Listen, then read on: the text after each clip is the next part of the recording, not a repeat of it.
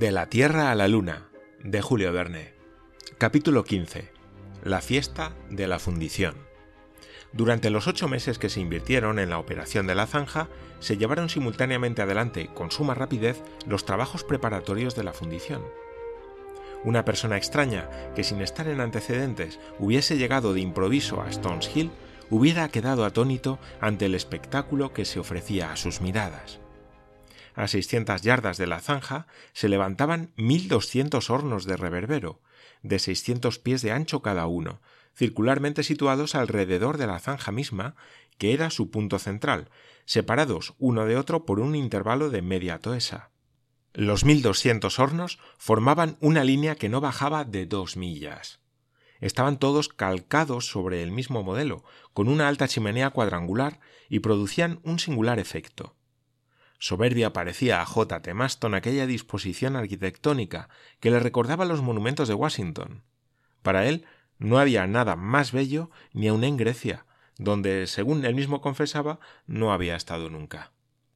Sabido es que en su tercera sesión la comisión resolvió valerse para el Columbiad del hierro fundido, especialmente del hierro fundido gris, que es, en efecto, un metal tenaz y dúctil, de fácil pulimento, propio para efectuar todas las operaciones de moldeo y tratado con el carbón de piedra, es de una calidad superior para las piezas de gran resistencia, tales como cañones, cilindros de máquinas de vapor y prensas hidráulicas.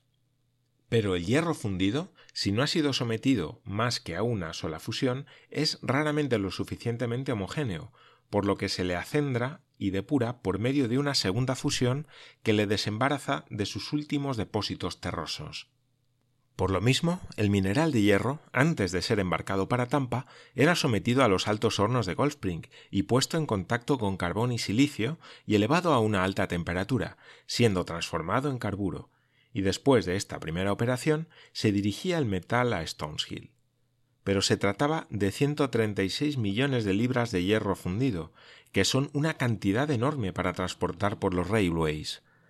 El precio del transporte hubiera duplicado el de la materia pareció preferible fletar buques de Nueva York y cargarlos de fundición en barras, aunque para esto se necesitaron 68 buques de mil toneladas, una verdadera escuadra, que el 3 de mayo salió del canal de Nueva York, entró en el océano, siguió a lo largo de las costas americanas, penetró en el canal de Bahama, dobló la punta de Florida y el 10 del mismo mes remontando la bahía del Espíritu Santo, pasó a fondear sin avería alguna en el puerto de Tampa. Allí el cargamento fue transportado a los vagones del ferrocarril de Stoneshill y a mediados de enero la enorme cantidad de metal había llegado a su destino. Bien se comprende que 1.200 hornos no eran un exceso para derretir a un mismo tiempo 68.000 toneladas de hierro. Cada horno podía contener cerca de 114.000 libras de metal, y todos, construidos y dispuestos según el modelo de los que sirvieron para fundir el cañón Rodman, efectuaban la forma de un trapecio y eran muy rebajados. El aparato para caldear la chimenea se hallaba en los dos extremos del horno, el cual se calentaba por igual en toda su extensión. Los hornillos, hechos de tierra refractaria, constaban de una reja donde se colocaba el carbón de piedra, y un crisol o laboratorio donde se ponían las barras que habían de fundirse. El suelo de este crisol inclinado en ángulo de 25 grados permitía al metal derretido verterse hacia los depósitos de recepción, de los cuales partían doce arroyos divergentes que desaguaban en el pozo central. Un día, después de terminadas las obras de albañilería, Barbicane mandó proceder a la construcción del molde interior.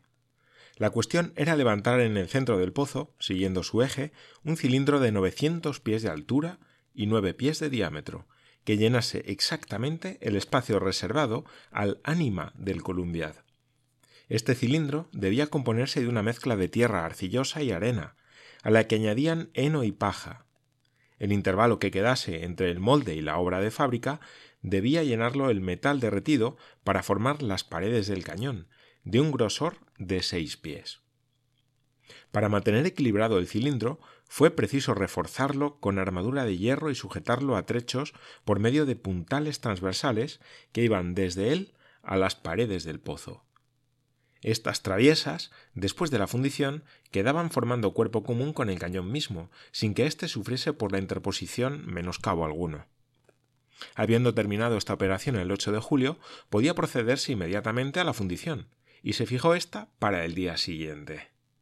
Será una gran fiesta el acto de la fundición, dijo J. T. Maston a su amigo Barbicane. Sin duda, respondió Barbicane, pero no será fiesta pública.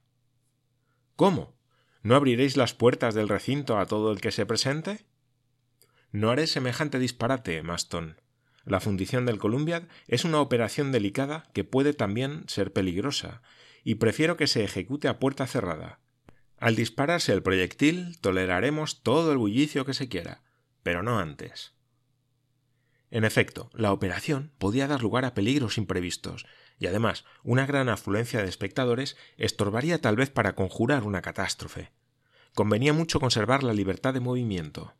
Así es que a nadie se permitió entrar en el recinto, a excepción de una delegación de individuos de algún club que se había trasladado a Tampa. Figuraban entre ella el entusiasta Billsby, Tom Hunter, el coronel Bloomsbury, el mayor Elphiston, el general Morgan y otros, para quienes la fundición del Columbia era una cuestión personal. J. T. Maston se convirtió espontáneamente en su cicerone. No omitió ningún pormenor. Les condujo a todas partes, a los almacenes, a los talleres, a las máquinas, y les obligó a visitar uno tras otro, no obstante ser perfectamente iguales, los mil doscientos hornos. Al efectuar la visita 1200 estaban algo cansados. La fundición debía ejecutarse a las doce en punto del día. El día anterior se había invertido principalmente en cargar cada uno de los hornos con ciento catorce mil libras de barras de metal, colocadas de manera que dejasen algunos huecos para que el aire inflamado pudiese circular entre ellas libremente. Desde la madrugada empezaron las mil doscientas chimeneas a vomitar en la atmósfera sus torrentes de llamas, y agitaban la tierra sordas trepidaciones. Había que quemar tantas libras de carbón de piedra cuantas eran las libras de metal que había que fundir. Había, pues, sesenta y ocho mil libras de carbón, que proyectaban delante del disco del sol un denso cortinaje de humo negro. No tardó el calor en hacerse insoportable en aquel círculo de hornos cuyos ronquidos parecían retumbos de trueno, aumentando el estrépito poderosos ventiladores que en su continuo soplo saturaban de oxígeno todos aquellos focos candentes. El buen éxito de la operación de la fundición dependía en gran parte de la rapidez con que se la condujese. A una señal dada, que consistía en un cañonazo, todos los hornos a la vez debían abrir paso al hierro derretido y vaciarse enteramente. Tomadas estas disposiciones, maestros y trabajadores aguardaron el momento fijado con mucha impaciencia y también con cierta zozobra. No había nadie en el recinto y cada maestro fundidor ocupaba su puesto cerca de los agujeros por donde debía salir el metal licuado. Barbicane y sus colegas contemplaban la operación desde una eminencia cercana, teniendo delante un cañón pronto a ser disparado a una señal del ingeniero. Algunos minutos antes de dar las doce, empezó el metal a formar gotas que se iban dilatando, se fueron llenando poco a poco los receptáculos, y cuando el hierro se hubo derretido enteramente, se le dejó reposar un poco con el fin de facilitar la separación de las sustancias heterogéneas. Dieron las doce. Sonó de pronto un cañonazo, perdiéndose en el aire, como un relámpago, su resplandor momentáneo. Mil doscientas aberturas se destaparon a la vez, y mil doscientas serpientes de fuego se arrastraron hacia el pozo central, desarrollando sus anillos candentes. Al llegar al pozo, se precipitaron a una profundidad de novecientos pies con espantoso estrépito. Aquel espectáculo era conmovedor y magnífico la tierra temblaba, y las olas de metal hirviente, lanzando al cielo los torbellinos de humo, volatilizaban al mismo tiempo la humedad del molde y la arrojaban por los espiráculos o respiraderos del muro de piedra bajo la forma de impenetrables vapores. Aquellas nubes ficticias, subiendo hacia el cenit a una altura de quinientas toesas, desenvolvían sus densas espirales un salvaje errante, más allá de los límites del horizonte, hubiera podido creer en la formación de un nuevo cráter en las entrañas de Florida. Y sin embargo, aquello no era una erupción, ni una tromba, ni una tempestad, ni una lucha de elementos, ni ninguno de los fenómenos terribles que es capaz de producir la naturaleza. No. El hombre había creado aquellos vapores rojizos, aquellas llamas gigantescas dignas de un volcán, aquellas trepidaciones estrepitosamente análogas a los sacudimientos de un terremoto, aquellos mugidos rivales de los huracanes y las borrascas, y era su mano quien precipitaba en un abismo abierto por ella todo un Niágara de humeante metal derretido.